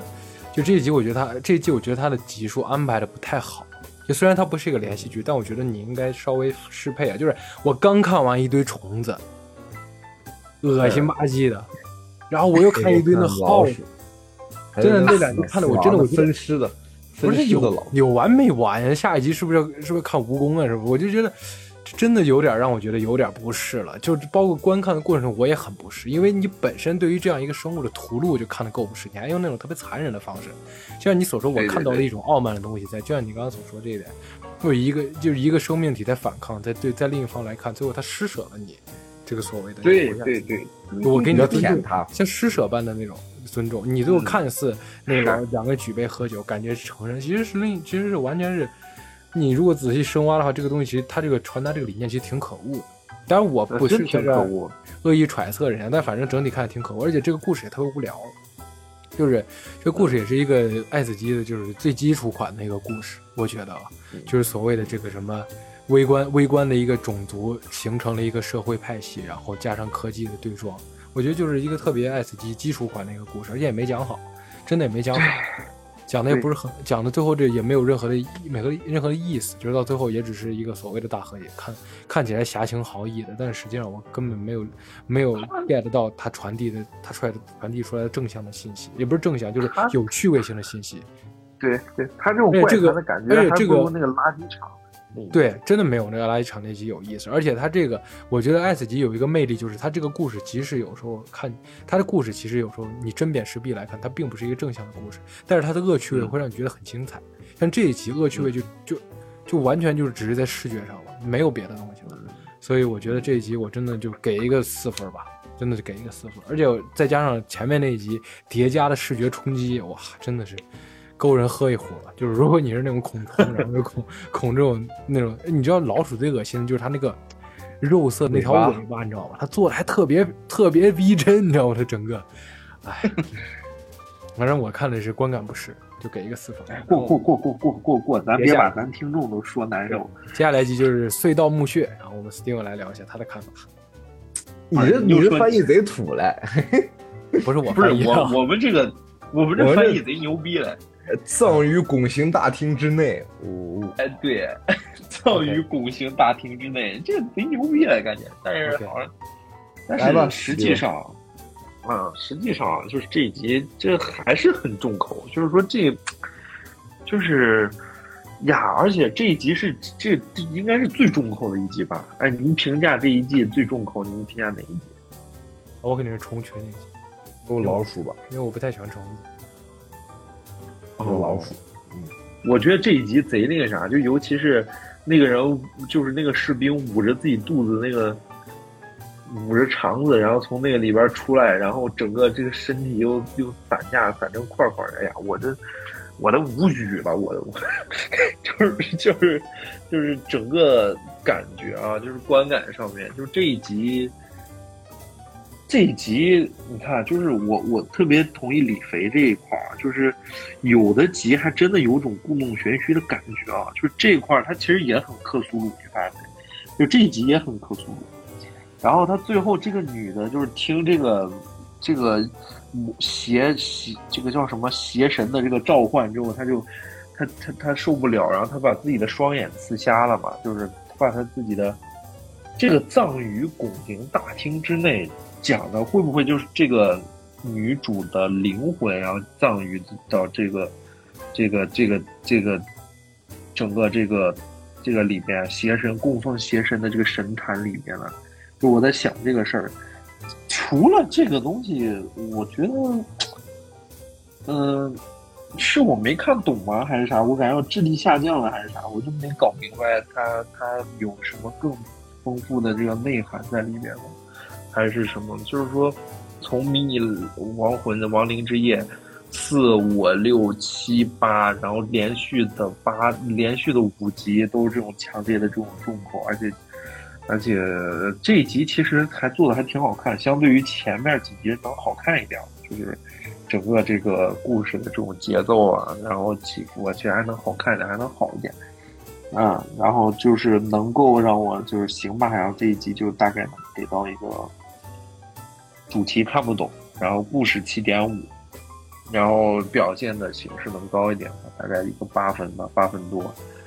因为确实是做的还挺。挺真的，然后，然后基本上就能给到这么一个评分上，就是大概八分吧，不到八分，七点七点几分吧，其其实就是一个七点五分的一个一个东西，大概就是这样。所以我就说这个第八集，我就觉得是应该不是我智力不够用，就是这个制作组现在就开始搞这些虚里巴脑的东西，就是搞故弄玄虚的东西，真的很多集都觉得我操，这讲的是啥？到底是我变菜了，还是说真的他就是故弄玄虚？我就依然这集就很依然是就像你说的，我觉得依然是一个故弄玄虚的一个态势，对吧？就你说这个克苏鲁，就除了这个最后的这个什么多眼多眼的触手大怪，对吧？大章鱼，邪神邪神的这个出现比较克苏鲁，这中间有一种看《盗墓笔记》的感觉，我操，尸鳖，真有对吧？这这有盗墓笔记的感觉，然后。木乃伊对吧？木乃伊那个圣甲虫，就是那种吃人的那种爬过去的那种感觉，什么？对，就是那种红军过境，呃，不对，不对，不对，不对，就是就是那个蝗蝗虫过蝗虫过境，寸草不生那种感觉，你知道吧？不是，你是要死啊。不是，你别胡曲解我的意思啊！我没没，他说错了，他说错了，就是蝗虫过境嘛，蝗蝗虫过境。对对对，就这种感觉，就是，但是你其实可以看到里头有一些比较有意思。其实就像这种《盗墓笔记》这种小虫子的剧情啊，挺无趣的，挺无趣的，真挺无趣的。就是大家都能，对吧？我们南派三叔都能写出来，对吧？就就，而且写的我觉得不不比他的这种氛围差很多。就我即使没有画面，我的那小说都能写的不比你差。所以我觉得这个问题，你说的这个对。他可以来点中式的这种感觉，他可以，他可以把这一集拍成南派三叔，再拍一个顶级版的这种，对，呃，这种《盗墓笔记》的那种感觉，还比这个东西说不定还有意思。对，然后就是中间包括他对这个，就这种冷血吧，这种这种兵种的冷血，以及这种男性的冷血，对吧？女的那个兵，女兵就说：“哎呀，那个前头的逃犯，咱们现在都处在这样环境里，要不然就别杀了。不行，我是执行任务的，对吧？”然后我我啪啪两枪我就给你杀掉啊！但是我们中间也可以看到一些他这个可能埋藏的一些东西吧，就包括这个教祭坛这块儿，我可以把它说成祭坛吧，就是有一些大的这种石像，然后包括这种大的阶梯式，四面八方都是大的阶梯，我们就可以想象这个东西是否就是在对于另一种生物，或者说把这个古神放在这个祭坛困在祭坛之中的。某一种生物其实是一种巨型、巨大型的这种生物，可能是一种远古生物，就是出现的一个种思考吧，就是它可能埋下了一些伏笔，在里头藏在其中，让我们品味。因为你可以看到那个石阶对于人类的尺度来说，很明显就不是一个阶梯，对吧？就是呃，是一个非常比较跟人一样高的一个阶梯，对吧？所以就觉得，我就在思考这部剧子外头它的大故事框架里，会不会就是存在着一种把古神困在那里的种族？然后包括为什么我说我没看懂，因为最后这个女主 疯狂脑补啊，莫名其妙的疯狂，对莫莫名其妙的这个呃瞎掉眼睛，瞎掉眼睛我倒可以理解，这个应该是克苏鲁这个设定中这个神不可直视，就是你直视了神之后就要付出一定代价吧，可能他就付出双眼的代价，这种神不能直视、不可直视论的这种这种主题吧。但是最后他为什么能走出去，以及他为什么突然变得疯狂掉，就是嗯不理解，以及。这个他的这个男人为什么受到影响，而他没有受到影响，都看不太懂，故弄玄虚。就所以，呃，整体来说画面上还是不错的，我能给到一个七点五分，就是一个不错的不错的水平啊，就是正常发挥吧，但有待提高，有待提高。宁老师，其实我我对这一集就是，我觉得看这一集，就像李飞说的，我一开始看的时候也是一个《盗墓笔记》即视感。然后再到后来就是这个，我不知道你们俩知不知道，有个小说叫《克苏鲁的呼唤》，因为我原来看过这个《克苏鲁呼唤》这个小说，然后也然后看没虽然没看完，但是然后后来又去看了一下这个，又去拜读了一下这些博主对于《克苏鲁呼唤》的解读，然后就是视频博主，对，就是然后我看了一下这个，因为还有好多有声书我也听了一下，因为那段时间还挺挺对这个感兴趣的，因为我觉得这个故事特别《克苏鲁的呼唤》。就是你知道，克苏鲁那种故事，经常就会有这种调查员去调查，然后调查员无法直视邪神克苏鲁，最后就自自断双双眼，然后自剜双耳，然后就是为了逃避，为了让自己不要被邪神控制嘛。我感觉就是特别克苏鲁的一个故事。我觉得这个故事特别克苏鲁，而且我我我甚至都怀疑，如果这个不是克苏鲁改编的，那我感觉绝对受这个这个克苏鲁呼唤影响。我觉得太像了，描述你看他那个怪兽，就是又有那种章鱼的尾巴，然后又巨兽嘛。然后他又被封存在这个上面，然后，然后再加上他，他去他他只要放出声音之后，人类就没有办法去抵抗他的他的这个命令或者是诱惑嘛。然后最后这个我们最后这位女主角就抵御他的方式就是把自己的双眼跟双耳都都剜去，然后让自己失去这个听听和看的能这个能力，然后才让自己在最后他最后出离开那个古墓的时候也是已然是。疯疯癫癫了嘛，行尸走肉。对，所以就是我觉得这个故事它真的就是挺很克苏鲁的一个故事，然后也没有啥太大意思。说实话，这期故事也没有什么太大意思。就是如果你是克，就是看过克苏鲁的这个故事，你可能看起来会觉得有一种被影视化的感觉。但整体来看，我也挺中规中矩。所以我给到也就是一个，也就是一个七分吧，也就是及格线以上的一个故事。就是很一般。就是你做玩克苏鲁，真的还没咱那个国内的网文前阵子那个。网文做写得好，那个叫什么《诡秘之主》，我觉得那个克苏鲁的感觉会比这个更足一些，但是它确实会保留一些克苏鲁的设定吧，比如说它一直没有给你们展现出这个古神的全貌，对吧？对对对，就是人人不可，就是这种庞然巨物，其实我就是没有办法得知，就是人类的世界也，就是他们不会出现全貌的，就是因为你没法窥视到嘛，对，无法人无法窥视神，然后以及这个神不可直视论。就你看到就就可能会会有那种神秘学的异语嘛，这就是典型克苏鲁设定啊。对，所以就是挺典型的。然后咱们就直接说最后一集吧。最后一集我觉得应该是这一季。你的翻译是啥？我就不信你的翻译和和我们的翻译不一样。我翻译是那黑，是那个黑 borrow。我的 哦，吉巴罗啊。然后这这个这这这集啥？我专门去查了一下，因为这个故事我特别感兴趣，我专门去那个什么呃那个红色的一个视频网站上查了一下啊。然后他这个也是出了一个这个导演的一个一个一个采访，我看了一下，他就说他他就说这个故事叫《黑 borrow》，我不知道咱国内怎么翻译成这个。然后就是，然后你就从 Steam 开始说吧。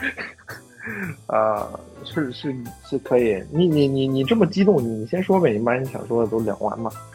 行，其实可以，可以，可以。我今天说，因为我真特，我真特别喜欢这个故事。就是我其实对宇宙深空这些故事倒没有那么的痴狂。这个故事其实我最开始第一次看的时候，我就刚看完，咱俩就是交流了嘛。然后，然后甚至还对于谁是这个黑包然后有过一个讨论嘛。因为我觉得这个女生就是那个赛赛人嘛，因为我觉得她就是一个那个赛人的设定嘛，就是一个以歌声迷惑迷惑过境士兵的这样一个妖女嘛。然后然后 Hibaro 就是那个耳聋的武士嘛。其实这个故事我一开始就是，首先你给我了一个视野，你给我分享了一个文章，说这个故事是影射一些殖民故事，对吧？就是这个，嗯我认为吉巴罗是这个女人，对对对，这是你一个认知嘛。然后我我看完，当然就是这些，我觉得，因为我看了导演的这个解说嘛，这个导演就是咱们记不记得第一季中那个，就是有一集类似于恐证人怖游轮那一集，啊，就恐怖游轮就是对，就证人那集的导，对对，就是那集的导演。所以就是那一集，我当时看那个导演采访，他说他他那个故事只是为了讽刺一个不健康的一个感情关系，然后然后他这一集采访中，他也说到自己也是对于这个不健康的感情关系的一个一个描述。当然，我觉得这些导演他都是很人精的，他不会说出自己哦。本意的那些东西。所以我在看的过程中，当然也能看到那层意思，就黑豹相信了这个，哎，不是，就是赛人相信了这个黑豹，然后最后被就是剥皮卸甲那种，然后最后也是有一种，然后最后直接他，因为他那个湖是个爱心形嘛，我觉得这一季的爱对心脏爱就体现在最后一集，然后整个整个那种感情被辜负之后那种汹涌，将将黑豹直接淹没嘛，这然后最后他也也疯狂掉了嘛，然后另一方面其实也能看到一些就是所谓的对于反殖民的一些讽刺的故事在。因为我们一开始刚开始刚看到这个这一集的时候，我们可能会觉得赛人是这个反派，他在迷惑过境的武士，但最后你会发现，这些人其实是痴狂于赛人身上的这些金属、这些金子鳞片，他们是一个掠夺者的身份，只是他们没有没有达成目的而已。所以我觉得这层意思是在的。整体来讲，这个故事，而且我觉得这一集还是像看，就像你说看证人那一集一样，视觉冲击是非常强大的。而且我觉得这个女孩，这个这个女孩，这个这就是这个这个赛人，这个整体这个妆造也特别漂亮。我觉得如果今年有人能 cosplay 出这一身，我觉得应该也挺炸。反正就是整体来讲，这一集视觉上给我也很满意，然后故事上我也很满意。我觉得这一集对我来说是一个九分的作品，可以属于就是仅次于咱们把骑马兰，我觉得咱俩是把骑马兰放在绝对的圣这个神龛的位置上了嘛，就是金字塔尖尖嘛。接下来就是第一梯队 S 加，对，接下来就是第一梯队嘛。我觉得这一集黑豹可以放在第一梯队。是是差不多吧。就是我我的排序，我记得是猎猎天鹰座裂隙之外，也是我觉得这一集是可以和天鹰座裂隙之外基本上达到一个持平的。就你你你知道我的概念，就是基本上就是就是骑马兰下面的一个作品吧，因为骑马兰确实是。呃，太震撼了！就当时对于我的个人的那那那一状态，那这一集其实也特别震撼，就是它的艺术性的这种东西，然后它强大的这种表达能力，他有强大的这种展现能力。我在看这一集的时候，我我是张着张着嘴巴看的，就太惊人了。就是那个那个女的喊，然后我也跟我就张着嘴巴就跟着那女的一块喊，就是那种。就是那种感觉，然后他的那种舞蹈，他的那种，他拥有强烈的这种神秘性，他就是女性，然后他他正好把这个也做成女性，就这种强烈的这种神秘感，然后那种原始的这种这种就是那种呼唤吧，就是让我就是深陷其中啊，深陷整个故事其中啊，然后他。我觉得这一集是绝对是这个这个导演的某种意义上的这种殿堂级作品吧。我觉得就是基本上能够把他想展现的这种母题，就是你说到不正当的这种男女关系，那种不正当的就不太健康的这种爱情关系，我觉得是讲述了一个。一个很很很高峰的一种状态，然后关于殖民地的这种隐喻的事情，就是就是就其实不用多说嘛，反正就是就是那帮人就是，其实我觉得这种故事你反而把这种殖民地的东西给我讲的太透，反而就没什么意思了。嗯，就是，但是重点我们看的是这个这个这个骑士，这个这个呃耳耳聋的骑士，然后在。扒去这个人身上的这个金片，然后上面带着这个血痕的这种金片的这种画面的这种感觉，然后来一段周星驰的那个那个血红大海，整个那种那种冲击，然后最后这种被污泥满身的这种这种这个女人再次出来，然后咆哮着去吸引这个这个男性的时候，我我我我当时在问，就是说是什么吸引了这个这个这个男人，就什么让这个男人冲向那个湖中？他已经没有身上没有那种金币了，呃，可能。女性这个东西本体的这种本身的这种强烈的这种呼唤能力，就像，我觉得在我的眼里啊，就有点像一个一个一个卵子对对对精子的这种召唤，在我在在我的视觉里，所以就是我觉得特别的强大，然后特别的这种震撼，然后这个主题也不不容分说啊，就是大家可以去感受，然后这一集应该也是最出圈的一集，就是我们，你像我们。同在单位的那些同事，就是可能老一辈儿，上到都八几年的，就是七七几年的，他们都会都会看到这个东西，我们都会去讨论这个东西有多么的震撼。确实是这个，他们能够从艺术层面、技术层面做到那种地步，哎，让我们望洋兴叹啊，就是这样。我插一句，我插一句，我插一句，刚刚 Steven 真的是让我醍醐灌顶一下，就是。你想这个，他说一颗卵子对精子换，你看这种急，因为你大家都知道，精子要进入卵子，它是百万万浪里淘沙的嘛，是的所有人奔涌牺牲然后最后两个人两个人奔涌到一块之后，然后整片血红，哇，有这种肉体的那种美感，你知道吗？嗯，对，就是就是艺术和技术上达到了某种高度了，我觉得就是再去解读它，我觉得是一种无趣的。那种感觉就是最高级的东西是不不容解说的嘛，对吧？最高级的那种东西，所以我觉得这个作品有达到艺术层面的这个这个水准，也是为什么在第三季爱死机我能够给到一个高分的一个原因。呃，确实是把整个第三季拔高太多了，就是咱们刚才聊的那么多集都是废集，都是水集，对吧？就是突然这一集出来之后。呃，以及在预告片里的时候，其实我就关注到这一集，我觉得很不一样，然后，然后就很想看。对李飞，你可以也可以聊一下。很失望，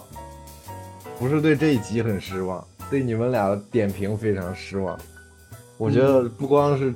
爱斯基》第三季故弄玄虚了，你们俩也开始给我整故弄玄虚这一套，我没有听到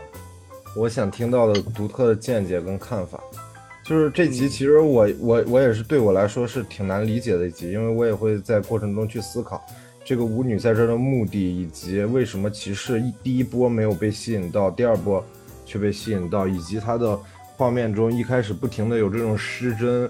失真的这个场景出现，是否在隐喻骑士是一个聋子？这个过程我一直在思考这些，就是我我觉得。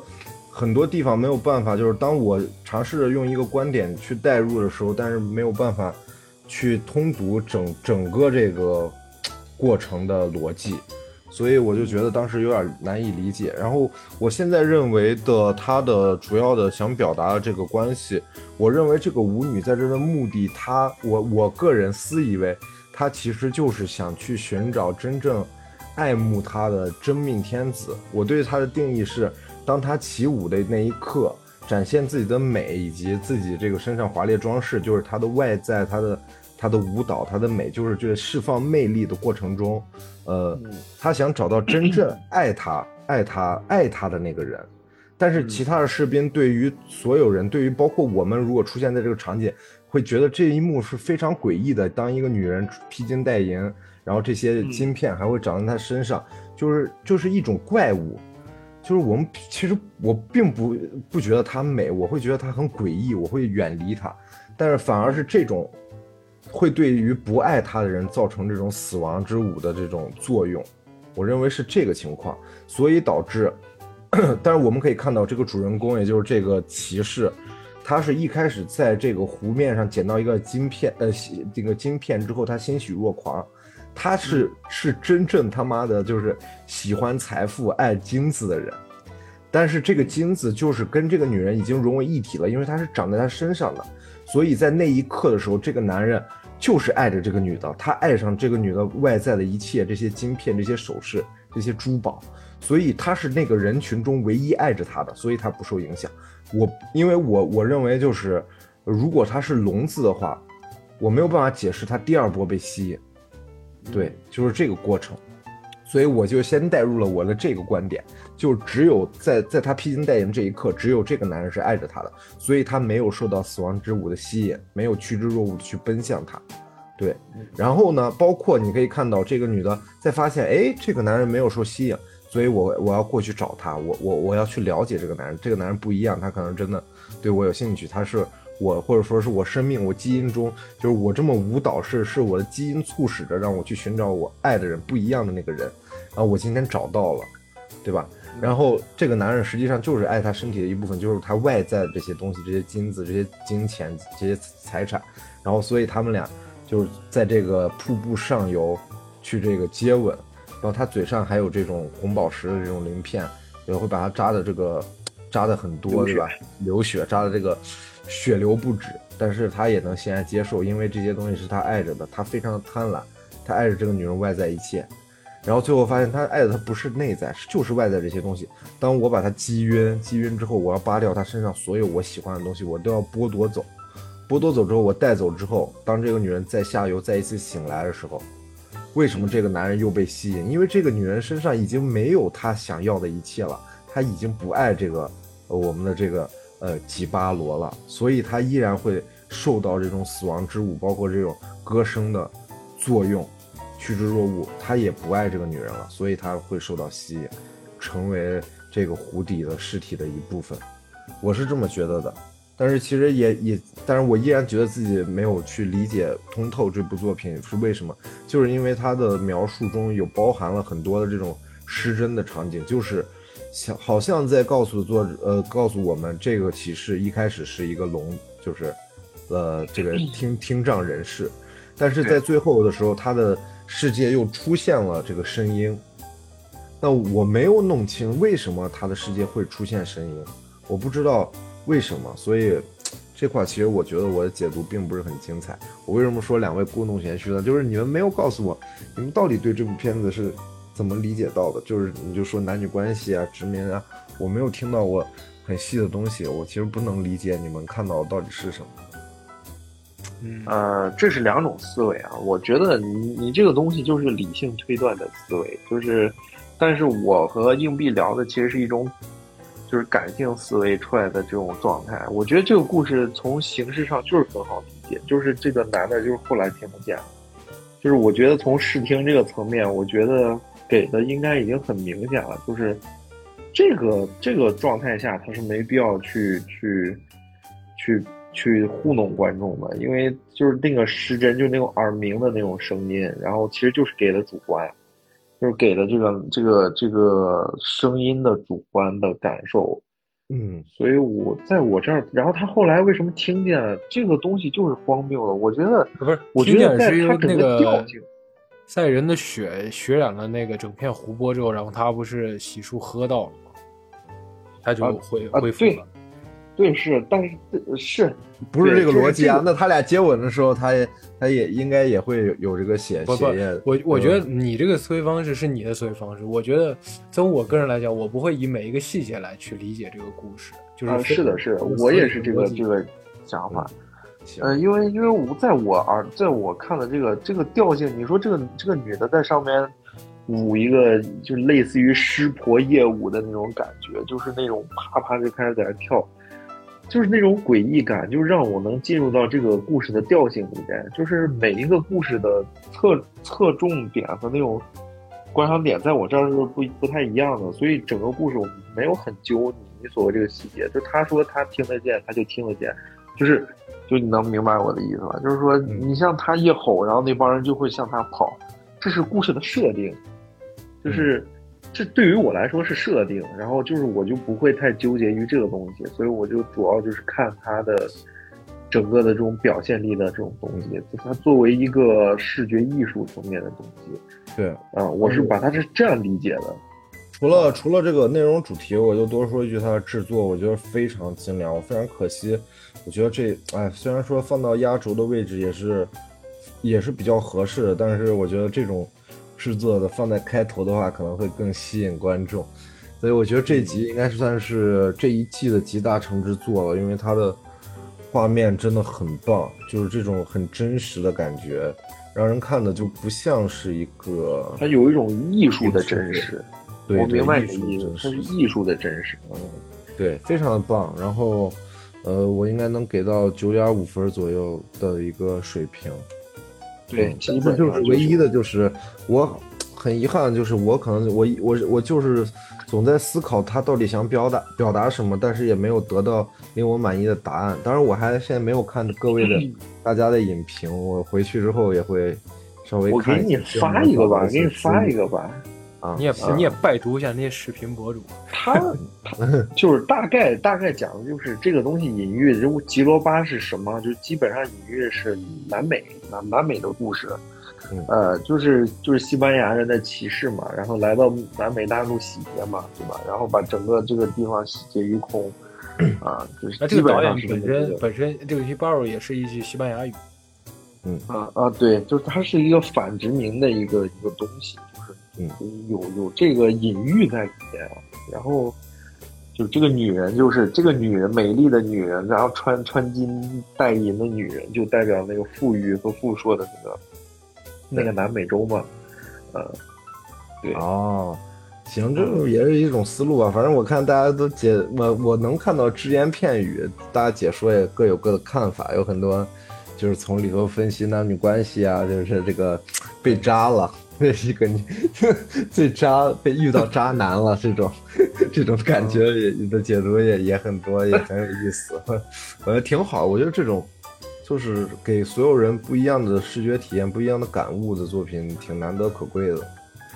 嗯，挺好的一个东西。那我们把九集都说完了，然后咱们的时长也已经足够了，最后就让 Steven 给咱总结一下他对这一季的一个简短的看法，跟结束这一期节目。OK，这一季我觉得还是挺血与火的啊，就整个这种感觉，它和它整个爱斯基的那个封面，就这一季的宣传封面还是挺契合的，就整个。呃，它比上一季要更加的、更加的，就是重口一点，或者说说更加的这种这种沉重一些。然后它和我我倒有一种感觉啊，就是第三季有没有一种可能性，它是完整的第二季？能能理解我的意思，就是因为它对对，因为它第一季一共十八集，然后它的第二季是九集啊，这个是九集，然后加起来十八集。然后如果说把第二季就就是第二季和第三季放在一起，一个完整的第二季的眼光看，那我觉得《爱死机》还是一个还是不愧为二《爱死机》的一个作品，看的还是相当丰富。然后整个东西，整个整个东西的这种表现还是很精彩的。因为上一季也有很精彩的东西嘛，溺水的巨人，对吧？然后，呃，当时的星嘛，呃，冰，对对冰，然后当时的这个，所以我觉得，我对第爱斯基还是充满着这个欣喜的，我还是希望能看到更精彩的原创的内容，短小的内容，就像那个达尔芬比说的，他认为。